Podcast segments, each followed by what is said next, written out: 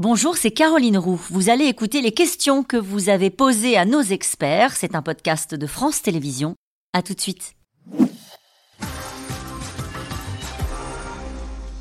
Une question de Sylvie en Loire-Atlantique. Macron est-il sérieux quand il appelle l'Union européenne à préparer son élargissement prochain à une dizaine de pays, dont ceux des Balkans?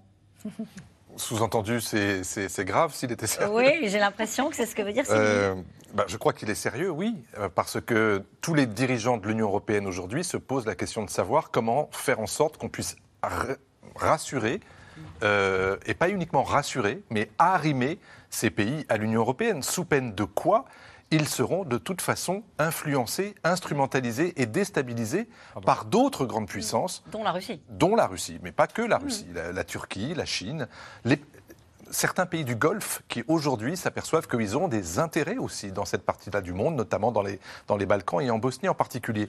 Et donc, euh, si l'Europe ne fait rien pour ces pays-là, si elle reste dans ses certitudes et dans, et dans cette sorte d'Europe des 27 qui, qui s'est confortée, et notamment, on l'a rappelé tout à l'heure, à travers la pandémie, à travers ces grandes crises, sans faire quoi que ce soit pour ses voisins, eh bien, à ce moment-là, elle se discrédite d'elle-même. Parce que ça veut dire qu'elle n'est plus capable de promettre un rêve européen à des pays qui ont été européens, et on n'insiste jamais assez là-dessus. Marie l'a rappelé tout à l'heure. Ces pays dont on parle ont une histoire européenne. Et donc, si aujourd'hui on leur dit, mais non, euh, cette histoire-là, on l'a complètement effacée, et vous appartenez aujourd'hui à la révision de l'histoire que vous promet Poutine, eh ben, c'est un échec total, à la fois moral, mais aussi. En fait, vous êtes en train euh, d'expliquer qu'on n'a pas le choix. Un peu. On a, on, a le, on a toujours le choix, mais on a le choix entre euh, nous isoler nous-mêmes par rapport au reste du continent européen, comme si on était en, quelque sorte obligé de choisir l'Europe atlantique, mm. ou de choisir la grande Europe, et cette Europe-là, c'est celle dont, on a parlé tout à l'heure au moment de la CPE. On n'oblige personne à rentrer dans l'Union européenne, on n'oblige personne à rentrer dans l'OTAN, mais on forme ce club de pays qui ont une histoire européenne et qui ont des valeurs en commun. Et ça, je crois que c'est un club de démocratie? Pas, toujours, mais pas, pas toujours, et certainement pas tout au même niveau. Et on le voit aujourd'hui à l'intérieur même de l'UE, c'est compliqué avec la Pologne et la Hongrie, puisqu'on est en train de se poser la question de savoir s'il est bien raisonnable de leur confier la présidence tournante de l'Union européenne l'année prochaine. Donc c'est un vrai sujet. Mais ça ne veut pas dire pour autant qu'il faut fermer les yeux et ne plus entendre la voix de ces pays qui veulent rentrer. Allez, une question d'Adèle. Macron ne s'était-il pas opposé à un élargissement de l'UE dans le passé, encore dû en même temps? On en a parlé tout à l'heure. 2019, on n'est pas tout à fait dans le même contexte. Et le monde a changé. Euh, avant la guerre en Ukraine, il y a eu aussi la pandémie de Covid. Euh, une question d'Antoine. Tous les pays de l'Union européenne sont-ils d'accord avec l'idée de création d'une Europe de la défense? Tous les pays. Euh, sans doute, mais ils n'ont pas la même conception de l'Europe de la défense, à commencer par la France. Et c'est ça qui pose problème.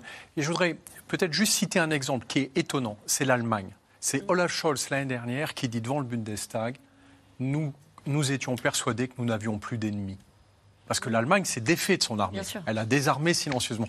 Et je crois que cette guerre en Ukraine, c'est d'abord un défi pour l'Europe, l'Europe de la défense, parce qu'on réalise avec cette guerre en Ukraine que bien sûr on est menacé et qu'on sera toujours menacé par les empires qui nous entourent. Qu'une fois que la guerre en Ukraine sera terminée, mais il y aura un autre empire menaçant qui nous regardera. On est le plus grand espace de prospérité et de démocratie au monde.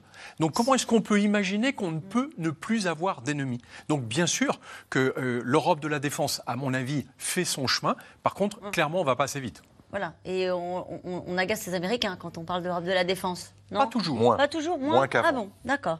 Allez, on veut faire une défense européenne avec des pays qui achètent des armements américains, coréens, mais pas européens. Merci pour cette question, Paul.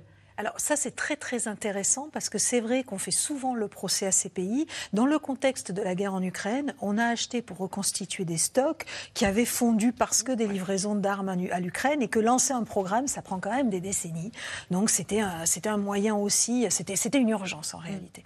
Mais c'est une vraie question. C'est une vraie question. Le problème, c'est que c'est des choix qui ont des conséquences de long terme, parce qu'une fois qu'on a acheté américain, eh ben, les pièces détachées, on va les acheter aux États-Unis, et puis quand on renouvellera, on... donc il y a aussi euh, des programmes européens qui ne se feront pas parce qu'on a acheté euh, dans d'autres. Euh, donc il y a là, je pense, une vraie insatisfaction du côté français sur ce sujet-là, parce que c'est un sujet qui est au cœur de l'Europe de la défense, et qu'il y a des choix qui sont faits dans l'urgence et pour répondre à de vrais enjeux de sécurité, mais qui ensuite vont déterminer des trajectoires qui ne seront pas forcément dans le sens d'une plus grande. Et c'est l'une des raisons pour lesquelles Macron a parlé à un moment de faire une grande réunion cet été sur la défense antiaérienne, pour pouvoir faire en sorte que tous les Européens puissent au moins avoir une même culture de ce qu'on est capable de faire, de produire, d'acheter éventuellement en commun pour pouvoir défendre toute l'Europe avec du matériel. Alors c'est pas seulement contre des missiles, c'est aussi par exemple contre des drones, on le voit aujourd'hui dans la guerre en Ukraine, mais pour qu'on puisse voilà, échanger facilement sur ce sujet-là. Une question de Gérard, les Européens peuvent-ils sérieusement croire en la protection militaire américaine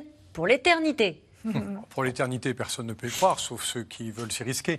Par contre, ce qui est clair, c'est que quand même, euh, depuis la Deuxième Guerre mondiale, les Américains nous ont toujours aidés. Et ça, je crois qu'il ne faut pas l'oublier, parce que mm. sinon, on serait au mieux une espèce de civilisation euh, nazie, et aujourd'hui, on serait une civilisation soviétique. Donc euh, voilà, il faut quand même regarder l'histoire parfois avec un petit peu de tendresse, en se disant qu'on a eu de la chance d'avoir ce soutien.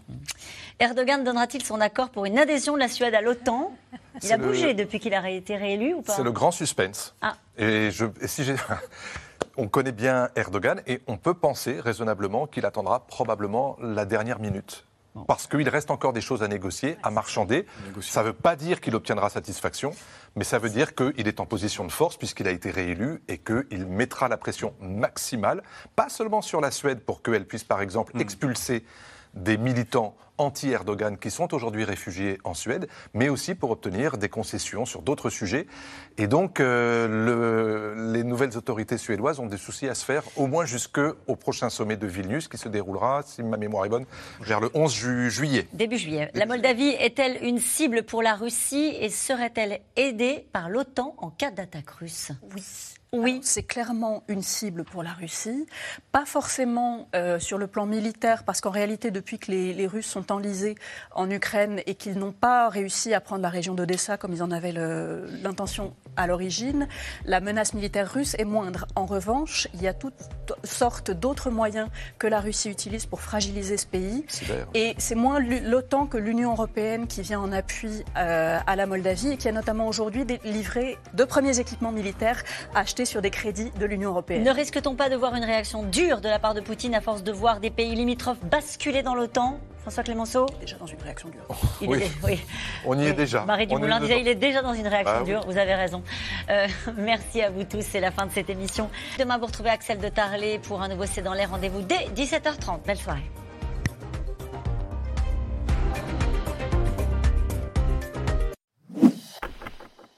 Merci d'avoir écouté C'est dans l'air. Comme vous le savez, vous pouvez désormais écouter l'intégrale, mais aussi l'invité ou vos questions à nos experts. Tous ces podcasts sont disponibles gratuitement sur toutes les plateformes de streaming audio. Et pour le replay vidéo, c'est sur France.tv, bien évidemment. À bientôt.